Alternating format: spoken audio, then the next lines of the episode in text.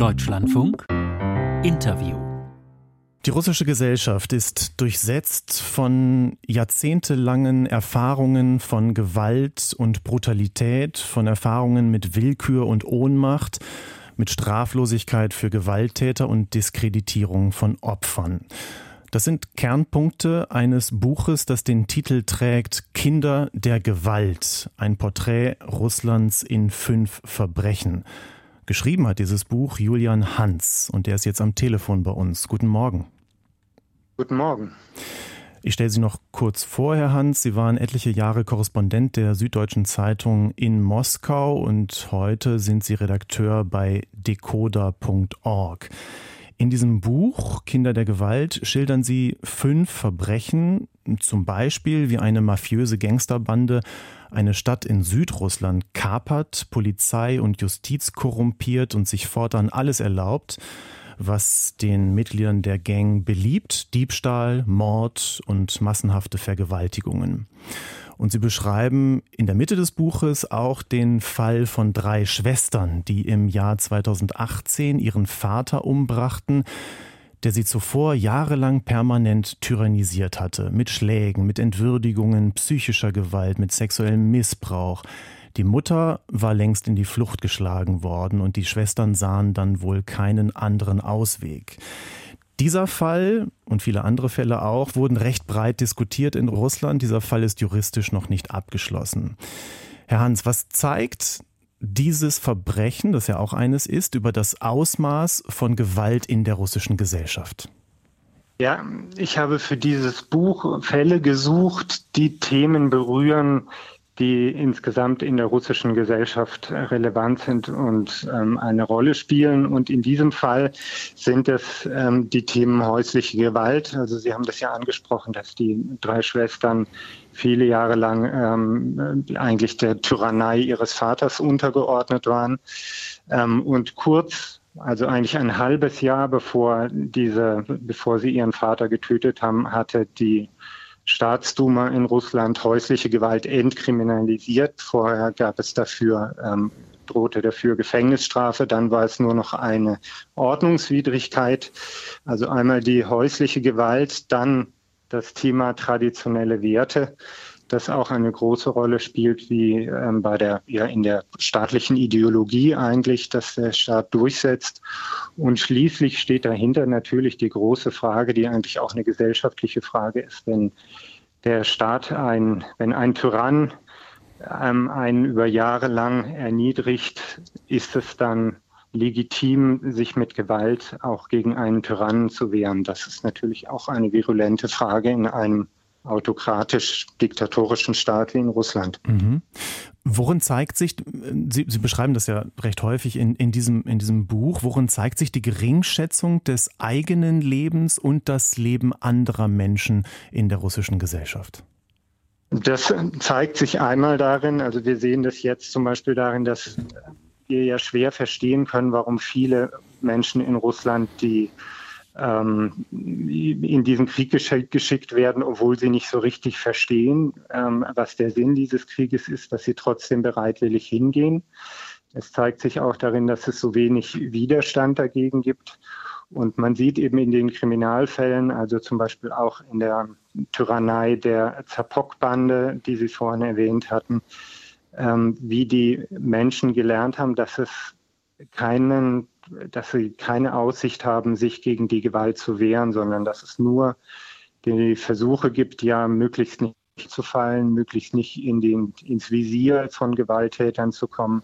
Aber sie haben nie die Erfahrung gemacht, dass sie auch jemand beschützt, ja, dass es Dinge gibt, die der Staat nicht mit den Menschen tun darf, oder die, dass es Dinge gibt, die niemand mit den Menschen tun darf, nicht mal der Staat. Und wenn es passiert, dass dann jemand an ihre Seite tritt und sagt, ähm, das geht so nicht ähm, und diese Menschen beschützt. Und das ist, diese Erfahrung wäre eine Voraussetzung dafür, dass man sich auch für andere einsetzt, dass man auch ähm, Empathie mit den Opfern in der Ukraine empfindet.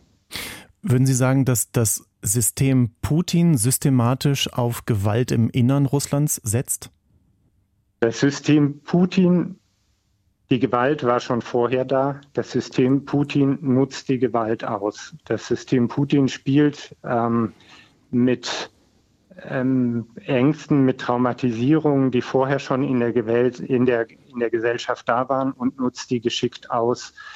Ähm, die estnische ähm, Ministerpräsidentin Kaja Kallas hatte das vor kurzem ähm, gut ausgedrückt, als sie gesagt hat, Russland spielt mit den Ängsten der Menschen. Darin ist Putin ein Meister. Und die Ängste, die sind, die kennt er, die sitzen in der Gesellschaft und wenn es nötig ist, ruft er die wieder wach. Weshalb ist der Tod von Alexei Nawalny, den Sie ja in Ihrem Buch noch nicht berücksichtigen konnten, ein Teil womöglich dieser Gewaltgeschichte und Struktur Russlands? Ich glaube, dieser Tod von oder die Tötung von Alexei Nawalny durch den Staat, soweit würde ich gehen, ist deshalb ähm, sehr bezeichnend, weil Alexei Nawalny etwas getan hat, ähm, was sehr wichtig war. Er hat ähm, keine Angst gehabt. Er hat über die Mächtigen gelacht. Und das war, glaube ich, die mit die größte Bedrohung außer seiner Enthüllung über die Korruption, dass er gezeigt hat, man muss vor denen keine Angst haben. Und das ist etwas, was ein Regime, das auf Angst baut, existenziell bedroht und denke ich mit ein Grund für seine Ermordung, die auch wieder an alle ein Zeichen ist, dass es aussichtslos und gefährlich ist, sich mit dem Staat anzulegen. Mhm. Wenn es irgendwann einen Umbruch geben sollte in Russland, schreiben Sie in Ihrem Buch, dann werde der nicht gewaltfrei verlaufen. Weshalb sind Sie sich dessen so sicher?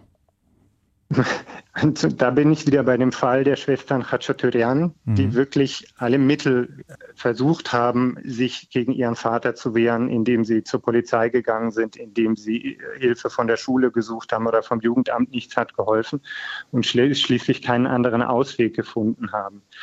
Ich glaube, die russische Gesellschaft ist in einer ähnlichen Situation, obwohl ich jetzt nicht erwarte, dass da morgen ein gewaltsamer Aufstand stattfinden wird. Aber ich glaube, Gewalt ist so verbreitet und akzeptiert in der Gesellschaft, dass wir nicht erwarten können, dass wenn es Veränderungen geben wird, dass das der Staat einfach zulässt, sondern dass ich denke, dass er auch mit Gewalt reagieren wird. Und die Frage ist, ob das russische Volk diesen Mut haben wird. In der Ukraine haben wir es anders erlebt. Ja, wir hatten ja auch in Russland Massendemonstrationen äh, 2011, 2012 gegen den Kreml die dann aber zerstreut wurden, nachdem es Repressionen gab, nachdem Anführer im Gefängnis landeten, nachdem Gesetze verschärft wurden.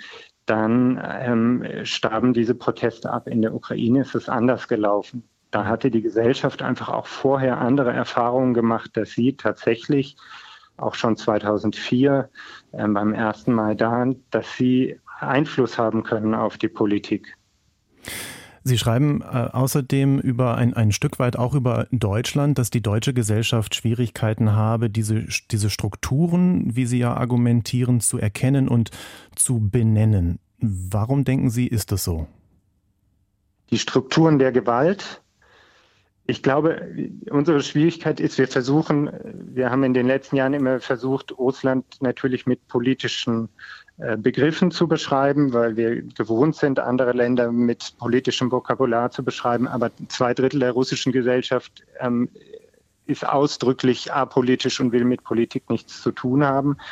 Und wenn wir die kriminellen Strukturen nicht kennen, die auch mit dem Staat verwachsen sind, fällt es uns schwer, ähm, zu begreifen, wie, wie der Kreml auch vorgeht, ja, der nicht nach ähm, einfach klassischen ähm, Begriffen von, was weiß ich, Opposition und äh, Regierung äh, zu fassen ist.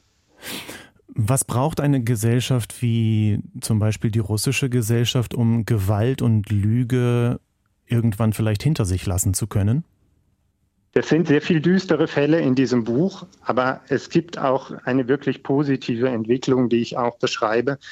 Diese Entwicklung hat seit den 90er Jahren stattgefunden. Die Gesellschaft hat sich Schritt für Schritt zivilisiert. als ich 1994 zum ersten Mal in Russland als Zivildienstleistender gearbeitet habe, gab es kein Verständnis dafür, dass man sich für benachteiligte Menschen in der Gesellschaft einsetzt. Das hat sich enorm gewandelt. Das ist heute verbreitet. Das gibt es in jeder Stadt. Ähm, es gibt auch eine andere Auseinandersetzung mit ähm, Schuld, mit ähm, es gibt eine andere Form Verantwortung für das eigene Leben zu übernehmen. Die Gesellschaft hat sich in den letzten 30 Jahren das ist eine positive Entwicklung. Die Gesellschaft hat sich zivilisiert. Gleichzeitig ist der Staat immer repressiver geworden und hat es auch als, hat eine Zivilgesellschaft eben als eine Bedrohung wahrgenommen. Und dieser Krieg ist jetzt eine, ja, Auffrischung der Traumatisierungen, die in dieser Gesellschaft schon vorhanden sind und wird sie wieder wahrscheinlich über für Generationen zurückwerfen. Mhm. Sehr viel Schatten und ein wenig Licht. Dankeschön, Julian Hans haben wir gehört. Dankeschön, Julian Hans, Autor des Buches Kinder der Gewalt, ein Porträt Russlands in fünf Verbrechen, erschienen im CH Beck Verlag. Herr Hans, danke nach München und einen guten Tag. Vielen Dank.